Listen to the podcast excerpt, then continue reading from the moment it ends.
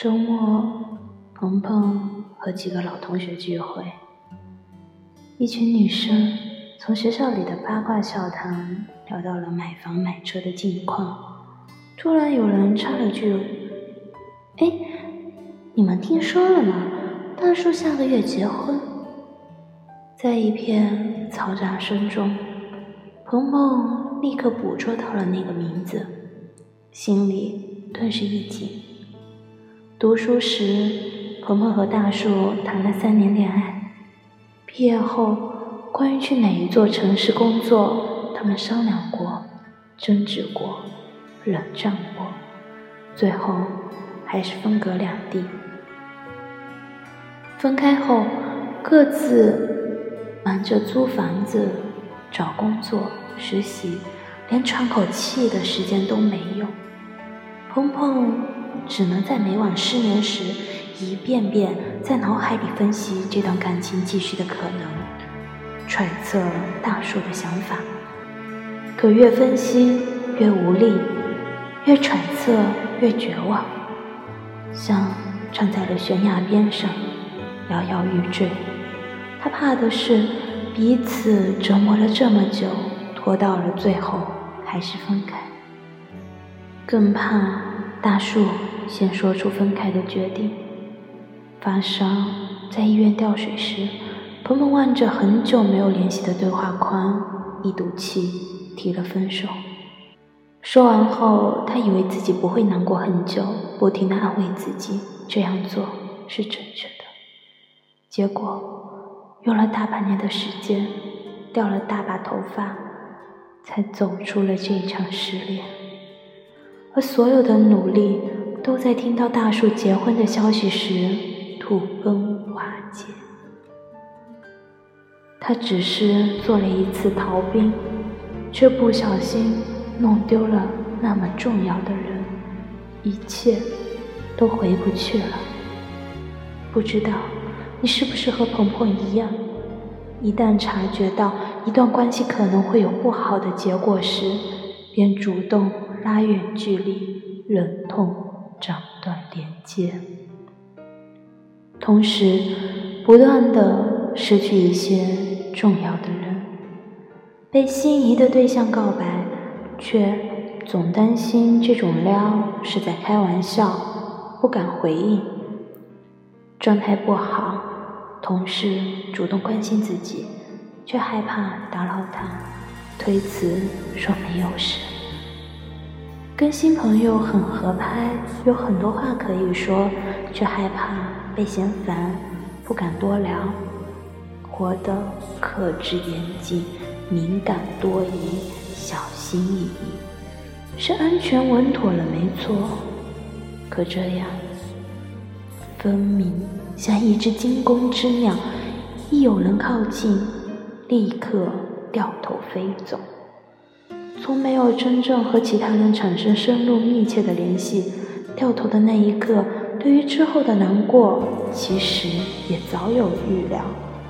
可无法预料的是，原来他们的离开远比想象的更让人难以释怀。面对人际关系时，常常充满了无力感，像得了亲密恐惧症。一次次把人推开后，都感到撕裂般的痛苦，但再来一次，还是不知道如何应对这种亲密的关系，变得越来越擅长弄丢重要的人。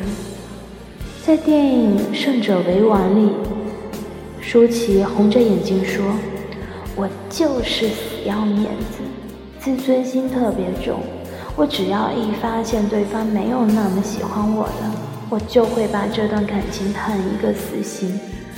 你说，一个像我这样的人能顺利谈恋爱吗？我配吗？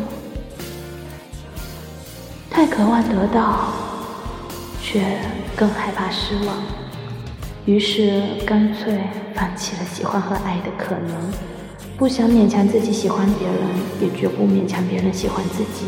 各自安好，当然也会在深夜里枕着后悔、遗憾和不甘无法入睡，翻看对方的聊天记录和朋友圈，叹息着我们也曾亲密过，止不住的心酸，然后暗自下定决心，不要再犯同样的错误了。可下一次还是会忍不住的发出，像极了一个被火烫伤过的孩子，失去了伸手的勇气。一次次主动疏远、拉开关系，一遍遍深陷后悔的深渊。